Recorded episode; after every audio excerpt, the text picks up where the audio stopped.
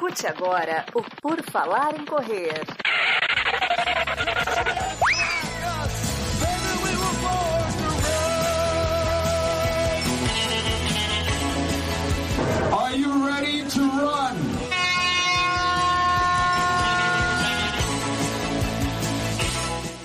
Começa mais um episódio do podcast do Por Falar em Correr. Estamos novamente aqui, queridos ouvintes, ouvintas e todo mundo mais que nos acompanha. Mais um episódio de entrevista com um convidado contando um pouco da história dele no esporte, que desta vez envolve corrida, mas também natação e ciclismo, porque temos aqui um triatleta. Frank Silvestrin é meu convidado de hoje. Seja bem-vindo, Frank. Tudo bem?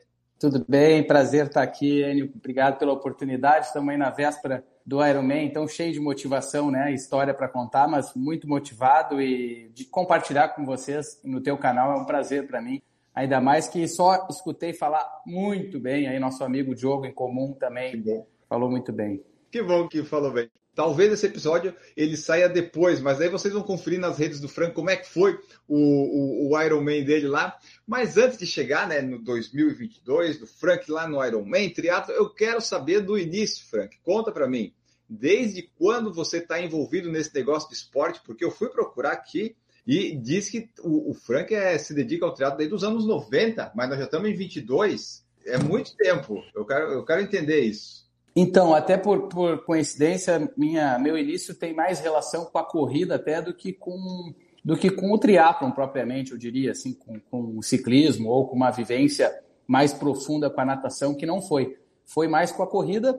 Comecei em 98, muito por incentivo até da escola. Tive a sorte de, de estar num colégio, numa escola que fomentava a corrida, mas fomentava vários esportes e todo ano tinha uma corrida, uma rústica e até que eu resolvi participar daquela rústica por já tá me decep... né, por frustrações com o futebol, tentei tentei ser jogador desde cedo, muito novo, mas já sabia muito com muita clareza para mim que o esporte era estava conectado comigo, era eu, eu já tinha um desejo de viver, de vencer, de fazer do esporte é, a minha profissão desde cedo. Eu, eu tinha essa no mínimo uma intuição que isso me, me, me instigava assim a querer mais e mais. Então, quando eu saí do, do, do, do futebol, eu já fui direto para uma rústica e fiz minha primeira rústica no colégio com 13, 12 anos de idade. E adorei, adorei. Aquilo para mim se conectou comigo assim. Foi uma transição tão boa, tão saudável para mim, pela frustração que eu tinha com o futebol, que era um esporte que dependia de muitas variáveis, não dependia só de mim, dependia de influências, dependia de sorte, dependia.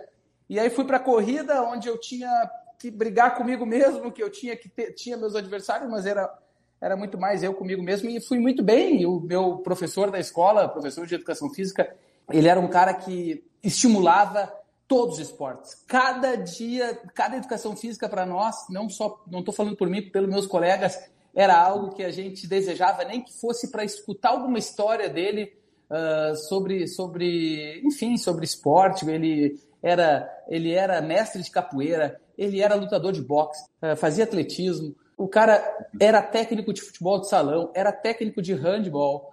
Então, por coincidência, Enio, eu estou aqui com uma planilha desse professor de 1998. O cara não sabia nada de triatlon, se a gente for falar propriamente da modalidade né, específica, que é mais complexa. Ele fez uma planilha para mim, uma planilha de, de triatlon. Imagina, em 1998, ele fazia no meu caderno da escola, até que depois ele evoluiu para uma planilha e ele dividiu, ele botava assim, ó, olha só, ele botava rústica, que era a corrida, natação, bicicleta, daí ele botava a frequência de treino, frequência de repetição aqui. Então foi aí que eu comecei, foi, foi lá na escola, daí logo depois fui para o duatlon, que era bike corrida, aí comecei a me dedicar para natação, que foi uma briga longa até eu conseguir desenvolver e chegar no nível que eu tô, levei aí mais ou menos uns 10 anos para realmente dizer que eu aprendi a nadar e chegar num nível competitivo, assim. E depois foi ainda melhorando, mas foi onde eu tive que me dedicar muito para a natação. Mas comecei lá em 98, só para dar um fechamento para o meu início aí. Ah, que legal. Então, assim, né, você deu bastante sorte, porque é uma escola com vários esportes e um professor que incentivava vários, porque é muito comum, né, em algumas escolas você só ter futebol e no máximo ter um handebol, talvez um vôlei, um basquete, mas é basicamente futebol e handebol quando tinha, né, alguma coisa assim. Então é legal você ter tido isso porque te proporcionou chegar no conhecer todas essas modalidades, né?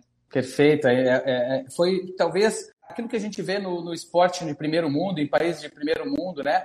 Poder ter vivência real, uma vivência real da modalidade, de várias modalidades. Se a gente pudesse ter, imagina a natação nas escolas, o quanto a gente teria uhum. ainda o potencial que poderíamos ter com a natação ou com o triatlo, enfim. Foi isso, foi, foi a base, a base fez toda a diferença para mim. A sorte de ter caído nas mãos de um professor que tinha uma visão muito visionária assim, do esporte como uma, uma transformação de tu também te identificar com algum esporte, por isso que ele trabalhava multi-esportes, ele trabalhava muitos esportes dentro de uma aula de 45 minutos.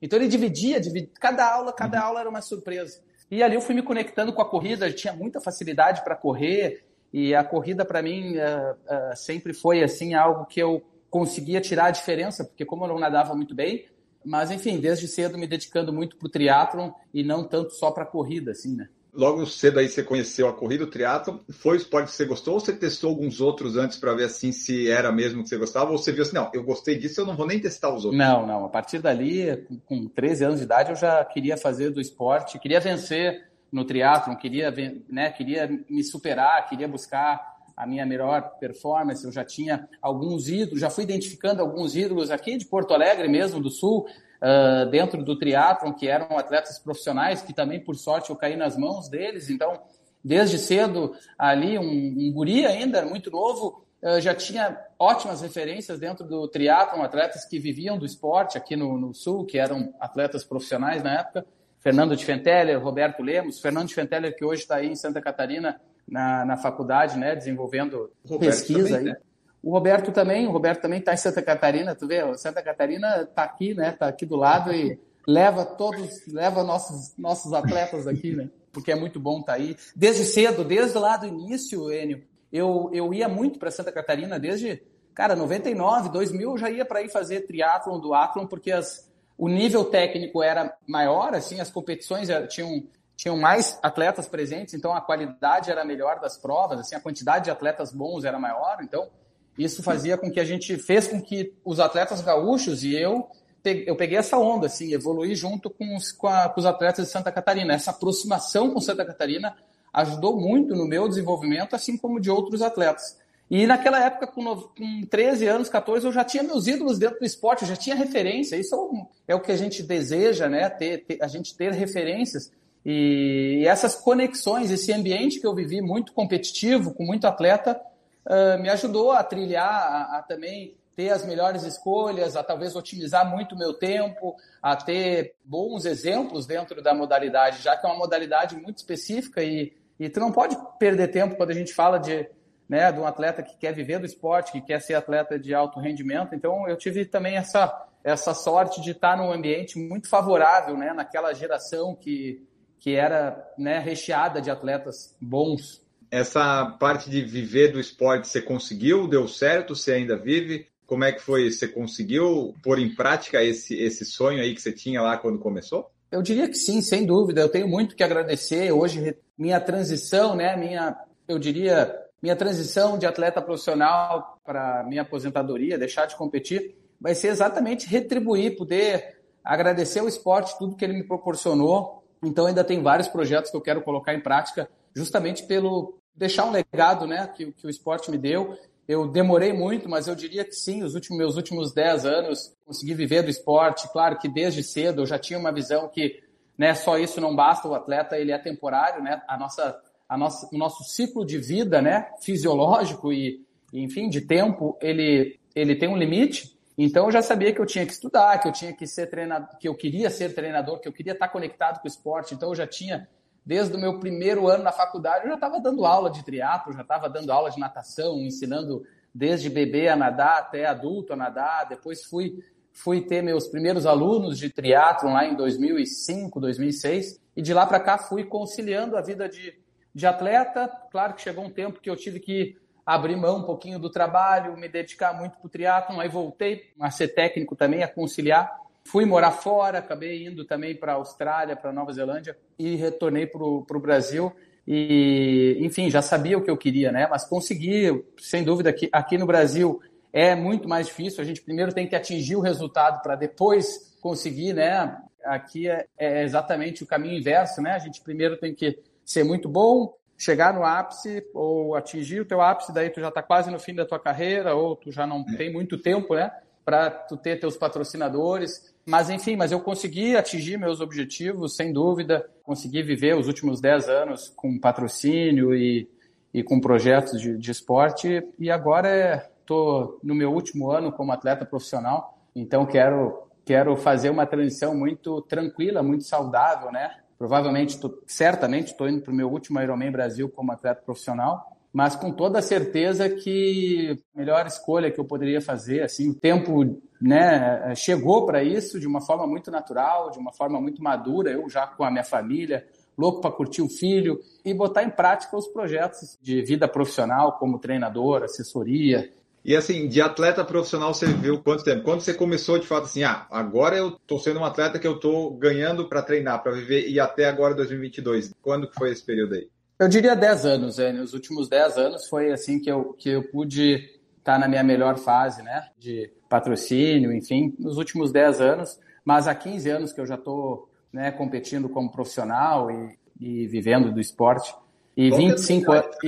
Tô com 40, faço 40 dois dias antes do Ironman Brasil, dia 27 de maio. Comecei muito cedo, né? Já tô quase 25 anos já fazendo triatlo, então é muito tempo, né, ele, claro, o meu corpo, me sinto muito ainda, me sinto muito saudável ainda, me sinto com uma boa longevidade, mas a gente não, não é só corpo, o corpo não é uma máquina, né? A gente tem outros desejos, a gente eu, eu quero ter uma longevidade ainda maior no esporte, então por isso que é o momento de eu fazer minha transição. Sei que também minha recuperação não é mais a mesma, né? Tudo leva mais tempo para recuperar. E falando de Ironman, Ironman é muito tempo, é muito, muita, muitas horas dedicadas. E acabou que eu me identifiquei demais com o Ironman, com a característica da prova, com a prova longa. Chegou o momento do, do meu, meus 40 anos como atleta profissional e fazer essa transição. Boa, mas então é 40 anos, mas quem olha o Frank não que tem 40, ele fala que começou a, vida, a 25, 98, você faz as contas, parece que não encaixa, porque parece que a pessoa começou quando nasceu, né?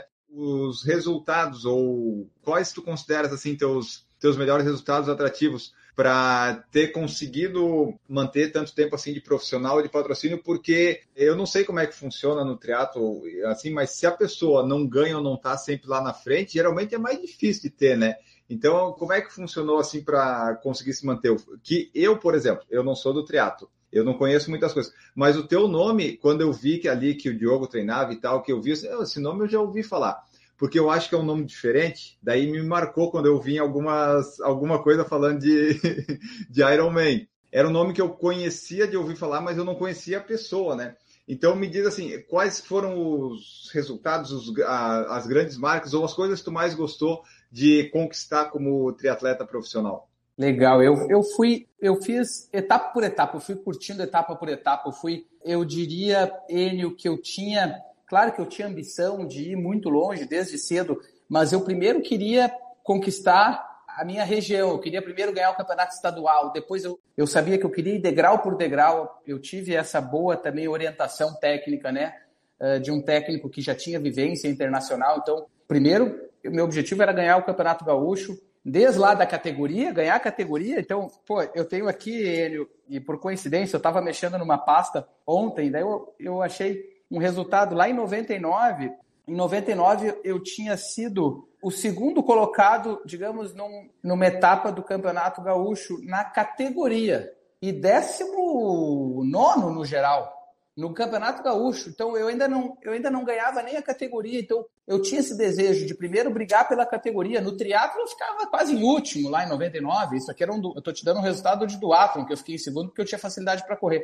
Então ganhei o Campeonato Gaúcho, levou uns, levou uns cinco anos para eu ganhar um Campeonato Gaúcho ou seis anos para ganhar na categoria, depois ganhar na, na elite no Campeonato Gaúcho, depois competir um campeonato nacional uh, de triatlon olímpico, distância sprint Aí vai para o campeonato olímpico, um campeonato nacional, tu toma na cabeça. Então aí levei mais uns quatro, cinco anos para conseguir chegar entre os cinco num campeonato brasileiro nacional, né, na elite. Então aí já foram quase 10, 12 anos. E aí depois, com 15 anos de triatlon, que eu fui migrar para a distância de Ironman. E aí é um outro caminho. Quase que eu comecei tudo de novo, né, Enio? Porque eu saí da distância curta. Dentro dessa trajetória, eu poderia dizer que eu também fui campeão amador, né? Campeão amador de duatlon, campeão mundial de duatlon amador uh, na Austrália em 2005. Daí depois fui vice-campeão mundial amador ainda em 2006 na categoria 20-24. Então ali eu sabia que era o, meu, o, momento de eu fazer uma transição e ir para profissional. Assim, 2006, começar a competir umas provas no, como profissional, na categoria elite. E aí foi mais uns cinco anos para eu chegar entre os cinco no Campeonato Brasileiro. Quando eu fui para a distância de para distância de Ironman em 2011, eu praticamente voltei lá atrás, porque eu precisava ganhar experiência e maturidade na modalidade, sabia que era uma era um outro universo, né? Apesar da minha velocidade, e de uma facilidade que eu tinha para distância longa já, eu já tinha essa, essa noção, né, né? Eu, quando eu fiz o meu primeiro Ironman em 2011, disse para mim mesmo, e tinha certeza que era isso que eu queria, eu disse, eu preciso agora trabalhar muito para atingir, ter sucesso na distância de Ironman. Eu sabia que ia percorrer mais uns 5, 6, 7 anos, talvez, até conseguir. Então, aí meu, meu grande resultado foi, eu acredito, já na minha estreia no Ironman Brasil, em 2012, eu já consegui chegar ali entre os 10. Isso para mim foi muito bom, né? Foi um top 10 assim no, no, na minha estreia no Ironman Brasil. E a cada ano, a cada ano, mesmo tendo altos e baixos, assim, a cada ano eu acredito que ainda assim eu fui muito consistente nos resultados no Ironman Brasil, sempre chegando entre os 10, até que eu consegui chegar entre os 5.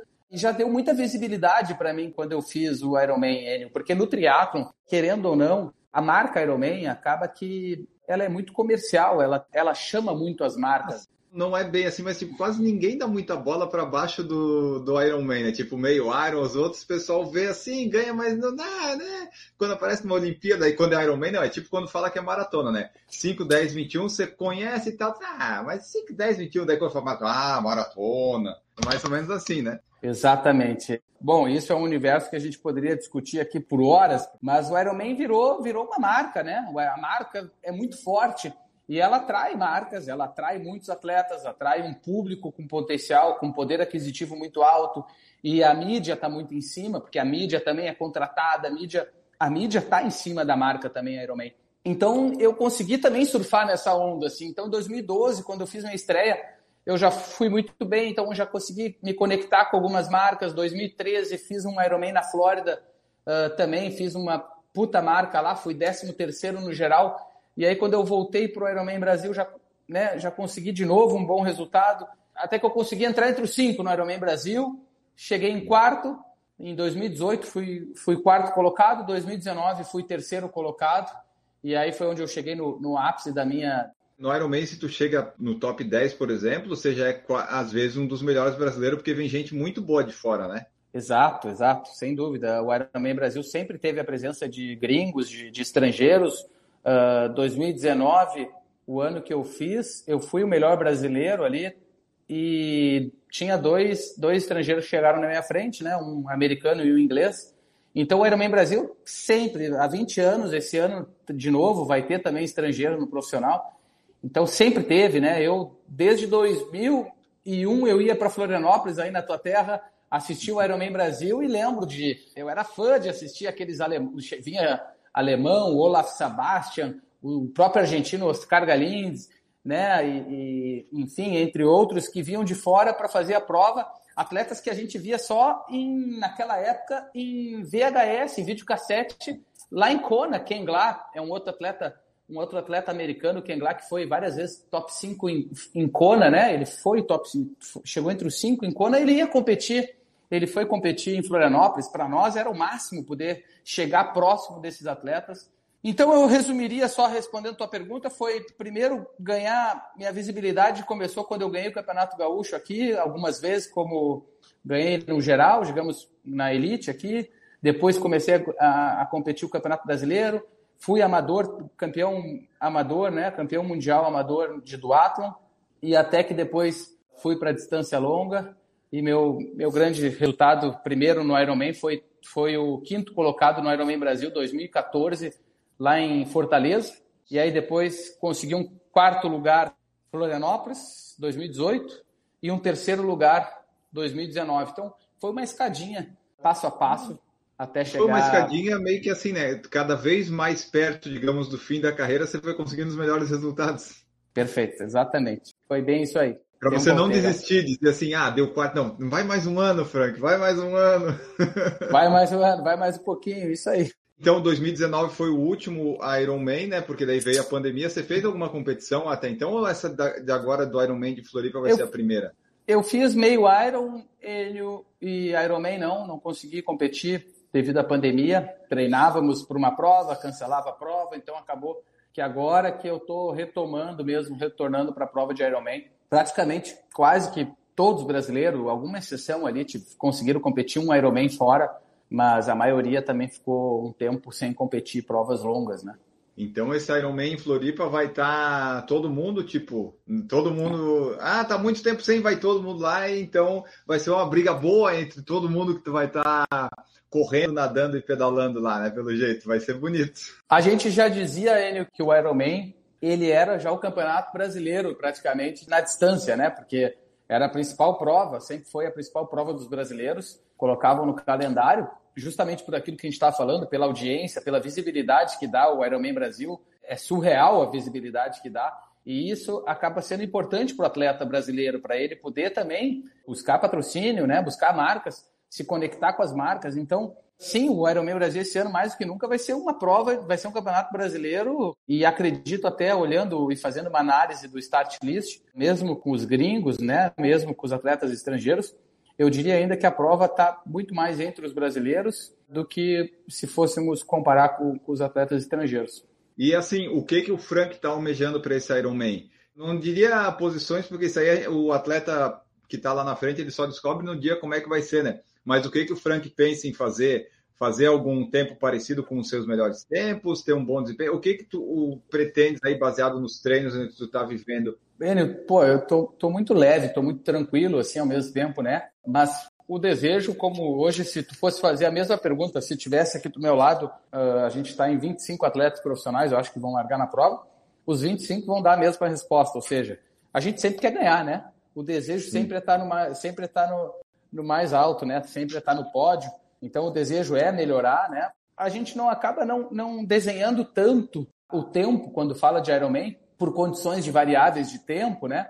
Mas claro que é melhorar minha marca, é superar o meu tempo, é superar meu tempo de 2019, que foi 8 horas e 10. E o grande objetivo é a vaga para a Kona, né? São duas vagas que a prova distribui, né? Duas vagas para o masculino, duas vagas para o feminino. Em 2019 foram três vagas, porque tinha três vagas para o masculino e uma vaga para o feminino e eu peguei a terceira vaga em 2019. E esse ano são duas vagas masculino, duas vagas feminino para o Mundial que acontece em outubro lá, em, lá no Havaí. Ah, então se conseguir essa vaga não vai ser o último Ironman do Frank. Ou vai ser o como profissional e lá vai ser amador. Não, não. Aí pegando a vaga já, já vai, como, vai como profissional de novo. Aí com certeza. O objetivo é ir até ó, me estender até o, até o final do ano aí. É, eu só funciono com comparação com corrida. Tipo, o Kona é como se fosse Boston do Ironman, né? É, perfeito. Acredito que entre no nível profissional, falando de maratona, é como se fosse um mundial de maratona, assim, né? Como uma Olimpíada, fosse... talvez. É, exatamente, exatamente, ou como uma Olimpíada. Porém, no Ironman, é, eu faria um comparativo mais com uma Olimpíada. Só que no Ironman a disputa é anual, tem uma prova por ano, né? Na distância de Ironman não tem nada além, acima do mundial de Kona salvo esse ano, por exceção, pela demanda aí, digamos, reprimida da, da, da pandemia. Esse ano o Ironman dividiu em dois mundiais. Um que aconteceu agora, duas semanas atrás, nos Estados Unidos também, lá em St. George, e mais uma etapa do Mundial, digamos que vai ser um ano com duas etapas de, de Mundial. Uma exceção. Isso não, isso não vai acontecer provavelmente em, outra, em outro ano. A assessoria, você tem ela desde quando? E ela começou focada em triatlon ou era todos os esportes? Porque o Frank pratica os três, né? Corre, pedala, nada, é um triatleta, mas se dá melhor na corrida. A assessoria engloba tudo? Então, é muito comum hoje, se tu for buscar as principais é, assessorias do Brasil de triatlon, na liderança delas está quase que na grande maioria por algum atleta profissional ou algum ex-atleta profissional que está ali conduzindo, trazendo sua experiência. Comigo não foi diferente, né? E também pela dificuldade do atleta brasileiro de viver só do esporte, o triatleta ele ele ia para ia a faculdade, logo em seguida já abria sua assessoria. Então, eu, claro que alguns atletas acordaram um pouco mais tarde, então eu tenho colegas que foram abrir agora a sua assessoria, não faz muito tempo, e muito legal ver isso, né? Ver essa, esse trabalho conciliando, né? O, o atleta profissional, mas trazendo a sua experiência também para dentro da assessoria. Eu comecei em 2005, Enio, eu já tinha, eu já trabalhava ali conectado com uma assessoria. Eu tinha uma sócia naquela época, a Verônica, que também era triatleta, foi triatleta profissional. E então, depois passei 10 anos num outro grande clube aqui em Porto Alegre, trabalhando numa assessoria uh, junto com, com um clube, com um sócio que eu tinha, já como técnico. E desde 2016 para 2017 ali, eu fiz a transição, abri daí a minha assessoria com meu nome, é a FS Team, e então venho desenvolvendo esse trabalho na assessoria voltado para o público da corrida, ciclismo e triatleta. Então eu tenho hoje esses três públicos, então vou estar na maratona de Porto Alegre agora com bastante gente, bastante atletas correndo a maratona, vou estar agora em Florianópolis acompanhando praticamente 20 atletas que vão competir o Ironman Brasil. Então acompanhando, mas competindo junto, né? Perfeito. Eu vou estar, vou estar, vou estar dentro da prova, competindo e cruzando por eles, dividindo, dividindo a estrada com eles. Então é isso. Hoje minha vida é essa. Meus últimos anos aí foi sempre conectado com os alunos, conectado com a assessoria, né, com o treinamento. E que isso para mim é uma, é uma paixão tão quanto ardente, assim, quanto com, com a vida de atleta. É essa paixão que eu tenho pelo, por ensinar, por dar aula, por estar transmitindo conhecimento Sim. junto com os alunos. É, isso é legal, né? Porque a pessoa vive o atletismo do alto nível até onde o corpo vai aguentar, depois continua envolvido, né? Porque depois provavelmente você vai continuar competindo, correndo como amador, vai, daí vai ganhar as categorias tudo no amador mais um tempo, né? Provavelmente, mas aí continua envolvido com o esporte, né? Perfeito, exato. A conexão vai, vai continuar mesmo, né? Claro, não vou treinar tantas horas, mas é quase que impossível o cara não, não treinar, né? Não fazer sua atividade assim como tu ensinar, tem que o exemplo também, quero estar conectado, quero fazer minha atividade física, porém não com tantas horas, não com tanta pressão, não com, né, com tantas horas dedicado, mais ou menos isso. E para a pessoa que quiser fazer parte, ser treinada pelo Frank Silverstream, é só presencial tem online? Como é que funciona? É a FS Team, né? FS Team, vai encontrar no Instagram também FS Team, ou se colocar o meu nome, Frank Silverstream, vai achar fácil ali tanto online, né? A gente tem toda a consultoria online, o treinamento online, assim como o presencial aqui em Porto Alegre, a gente tem tá com a nossa estrutura física e também essa mais flutuante, que são os treinos uh, de pista, treino de corrida, muito parecido com o atletismo, assim, com os grupos de corrida também. A gente tem o treino de pista, tem o treino longo aqui na Orla do Guaíba, que é um lugar lindo, que melhorou muito Porto Alegre. Finalmente, né, depois de muitos anos, a gente hoje tem uma, um, um lugar que eu diria assim, que é prazeroso, muito, muito, vale muito. É um cartão postal hoje da cidade. A cidade virou de frente para o nosso Rio Guaíba e construiu uma orla uh, que, para a corrida, eu diria que é um dos melhores lugares hoje da região sul aqui, né, do nosso, do nossa, do nosso sudeste, que eu diria um dos melhores lugares, junto com a beira-mar norte, assim. Quem veio para cá há três, quatro anos atrás, dois anos atrás, vai uma outra Porto Alegre hoje com a nova orla, com a inauguração da nova orla que faz aí deve ter meio ano que faz que a gente está curtindo esse espaço para assessorias, para corrida, para o ciclismo. Então melhorou muito a nossa estrutura aqui de, de trabalho e treinamento. Como é que tu faz? O Fabiano Damasio perguntou, e isso era uma das minhas perguntas, para conciliar tudo isso, porque antes da assessoria, se bem que você falou que trabalha com assessoria já desde 2005, porque assim, para treinar para um triatlo, seja um Ironman, eu imagino que sejam dois treinos por dia pelo menos, né? Aí você tem assessoria, você tem família, você tem que dar atenção em casa, tem que como é que concilia tudo isso?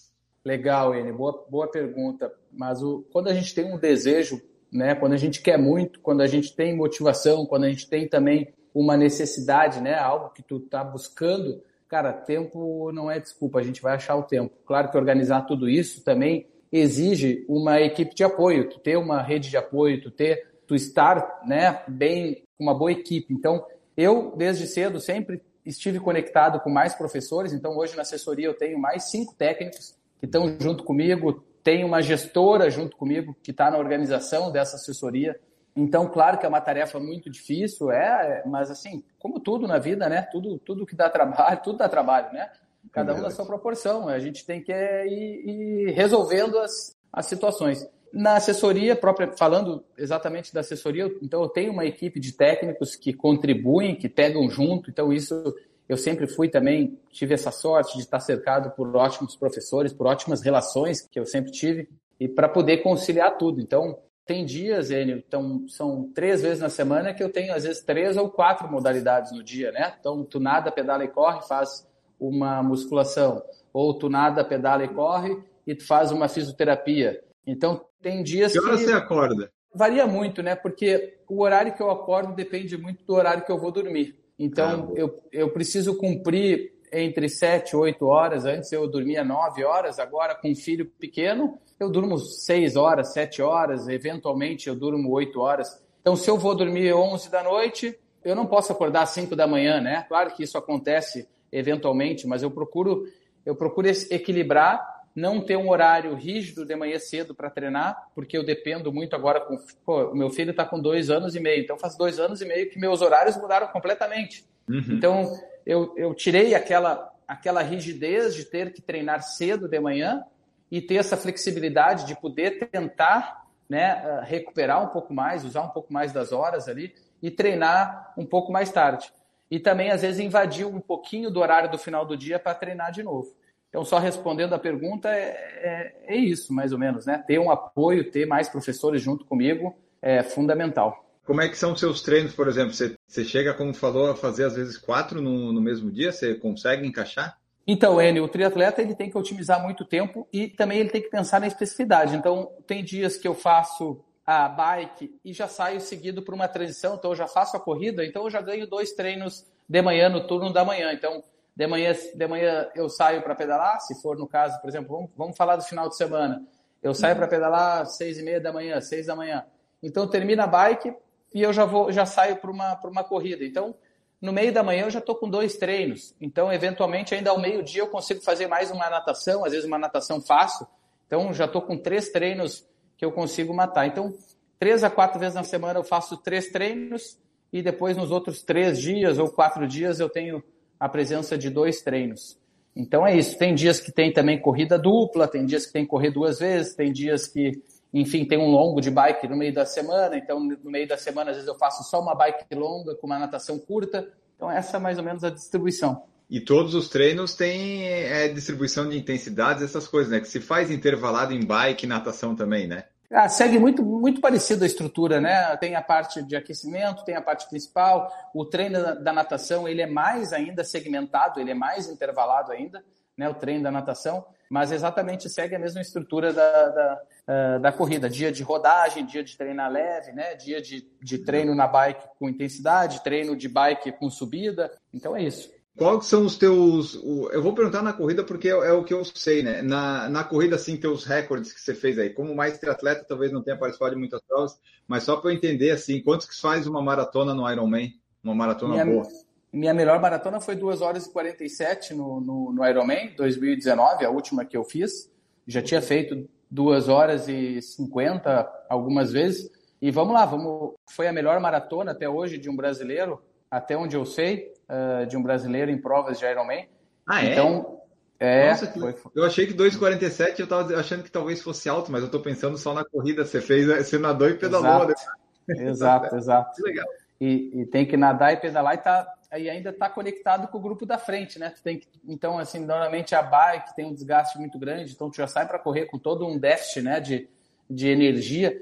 Então é, é completamente diferente, é outra, é, é, outro tipo de fadiga que tu já sai para correr relacionado a uma maratona que tu sai com a perna um pouco mais fresca, que tu consegue impor uma intensidade mais elevada e também uma sensação de esforço bem diferente. Já no Iron no Ironman tu já sai com uma sensação de esforço, uma percepção de esforço mais elevada, né? De um desgaste da, da, da, da bike, da natação e da bike. Então, 2,47 meu melhor tempo e nos 21 é uma hora e 14 no meio Ironman. E há uma pergunta que tem aqui do Miller Felício.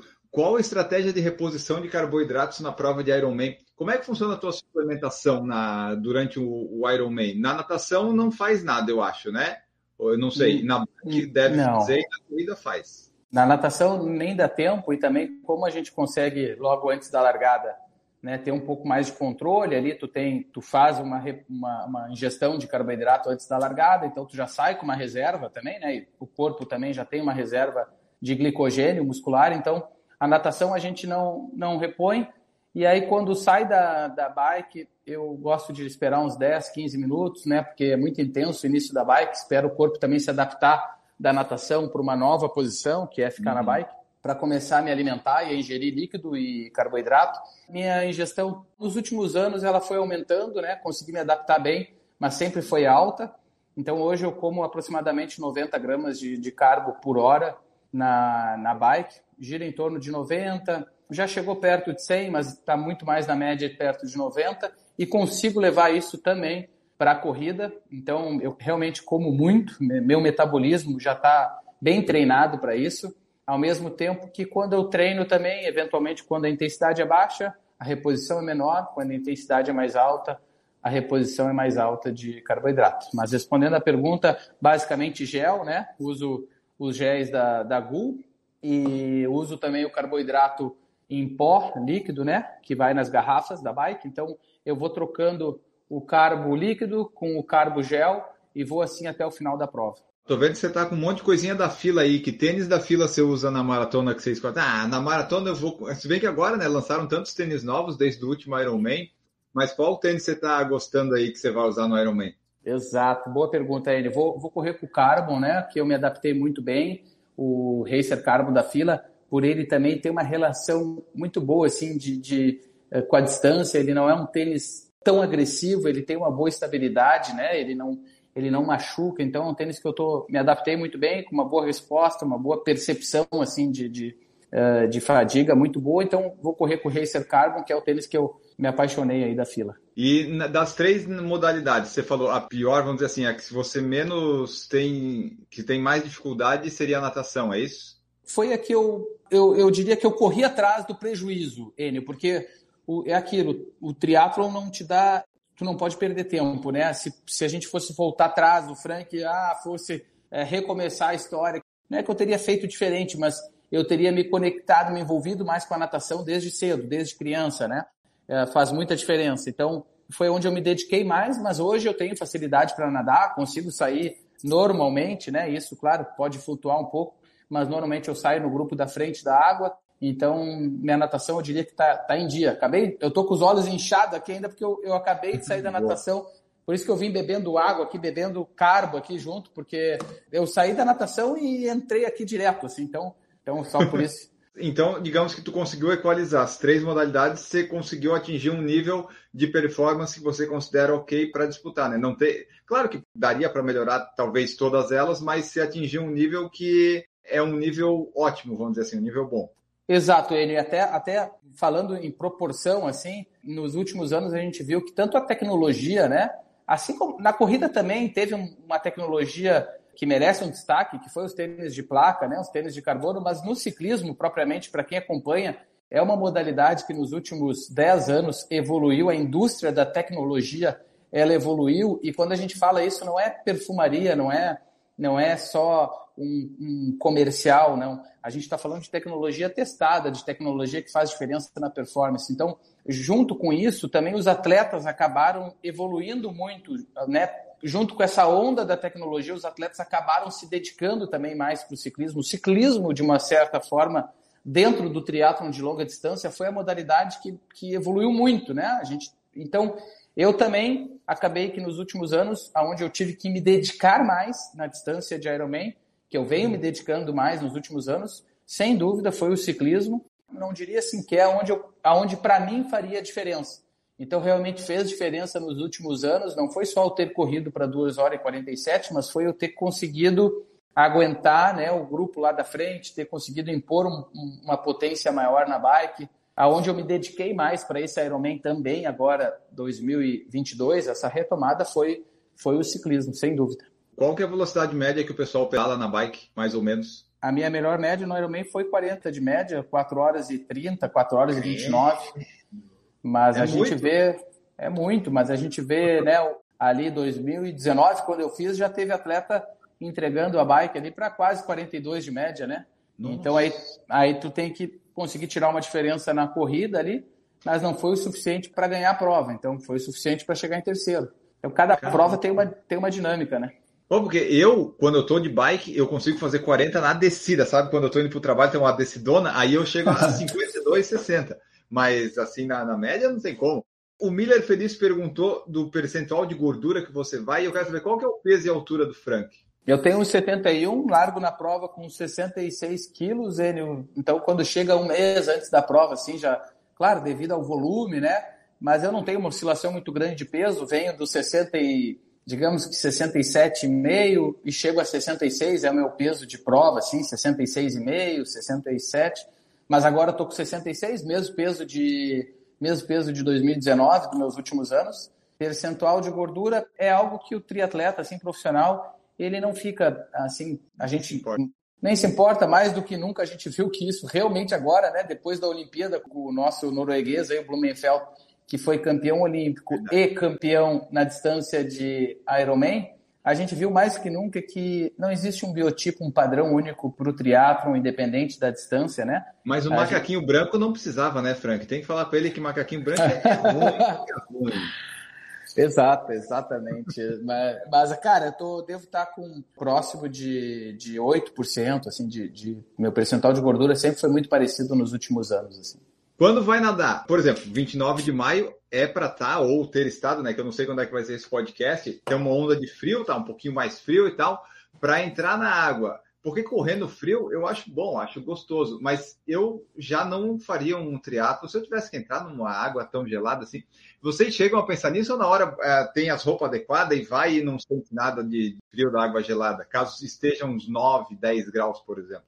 Ah, ele, mas sabe que Santa Catarina, vamos falar da água aí de Jurerê, assim, com as influências das correntes, assim, nunca teve um, nunca teve, olha, salvo talvez alguma exceção, eu diria isso, uma ou duas em 20, em 21 anos de, de, de, né, de provas aí acontecendo, a água nunca, nunca esteve tão gelada quanto a temperatura dos anos que ficou frio, quanto a temperatura externa. Então, claro que ainda assim é frio, talvez para eu também sou friolento, mas frio para um paulista, para um carioca, né, pessoal do norte vai sentir. Mas a gente usa a, a wetsuit, né, a roupa de neoprene, que tem uma função térmica também, ajuda muito, né? Então ajuda na performance e ajuda também a segurar o calor, a esquentar. E acaba que o frio é muito mais externo, né? Então o, a temperatura, a menor temperatura que eu já peguei aí em Floripa no Ironman Brasil foi 13 graus temperatura externa na hora da então é largada. É tranquilo, então é tranquilo. Então, acho, 13 graus acho, hoje. É, exato. A previsão é 14 graus, se eu não me engano, a que a gente conseguiu dar uma olhadinha, assim, é o que está se apresentando para o dia da prova, acho que aproximadamente 14 graus. Perfeito. E a última pergunta que nós temos aqui é do Pedro Espinosa, se ele pergunta se tu tens alguma relação com Pelotas. Sei que tem vários atletas teus por lá. Tenho, sim, tenho assessoria, tenho um braço lá, tenho um técnico, Daniel Alves, que é triatleta também. Tenho já há mais de cinco anos. Aí a gente está com uma equipe. É uma cidade grande do extremo sul, uma cidade muito relevante aqui no nosso, no nosso estado, Pelotas. É uma cidade que também é sede de, de provas de triatlon, assim como também muito próximo da, de uma prova de ultramaratona, que é a de Rio Grande. Então, Pelotas é uma potência, tem muito potencial para desenvolver o esporte, tem excelentes ciclistas aqui do nosso estado, que são da região. E eu estou muito conectado com Pelotas, adoro a cidade é, que tem uma gastronomia maravilhosa, puta, e um, e um lago lá que é a Lagoa, maravilhosa, muito bonita a cidade. Maravilha, perfeito. E falando em potencial, o Frank, vocês ouviram aqui, tem potencial para participar de mais um episódio aqui do podcast. Ah, a gente só está liberando ele antes porque ele tem compromisso, ele tem que sair. Senão eu ficava com ele aqui mais uma hora, mas, né, não, não vamos poder abusar do, do convidado porque ele tem que voltar. Então ele tem que se sentir à vontade. Frank Silvestrin, muito obrigado, obrigado por participar aqui conosco, contar um pouquinho da tua história, um pouco do triatlo. Faltou ainda algumas coisas que eu quero falar no próximo episódio, mas por enquanto fiquei muito satisfeito. Espero que você também. Muito obrigado. Obrigado, ele. Espero voltar aqui falar mais de corrida, poder falar um pouquinho mais de treinamento, corrida, triatlo e contar um pouco mais da história. Então é isso, pessoal. Vocês que estão escutando o podcast, não se esqueçam de seguir no Spotify, avaliar, seguir lá no YouTube, essas coisas todas, que sempre tem entrevistas e conteúdos para vocês. Voltamos no próximo episódio. Um grande abraço. Tchau.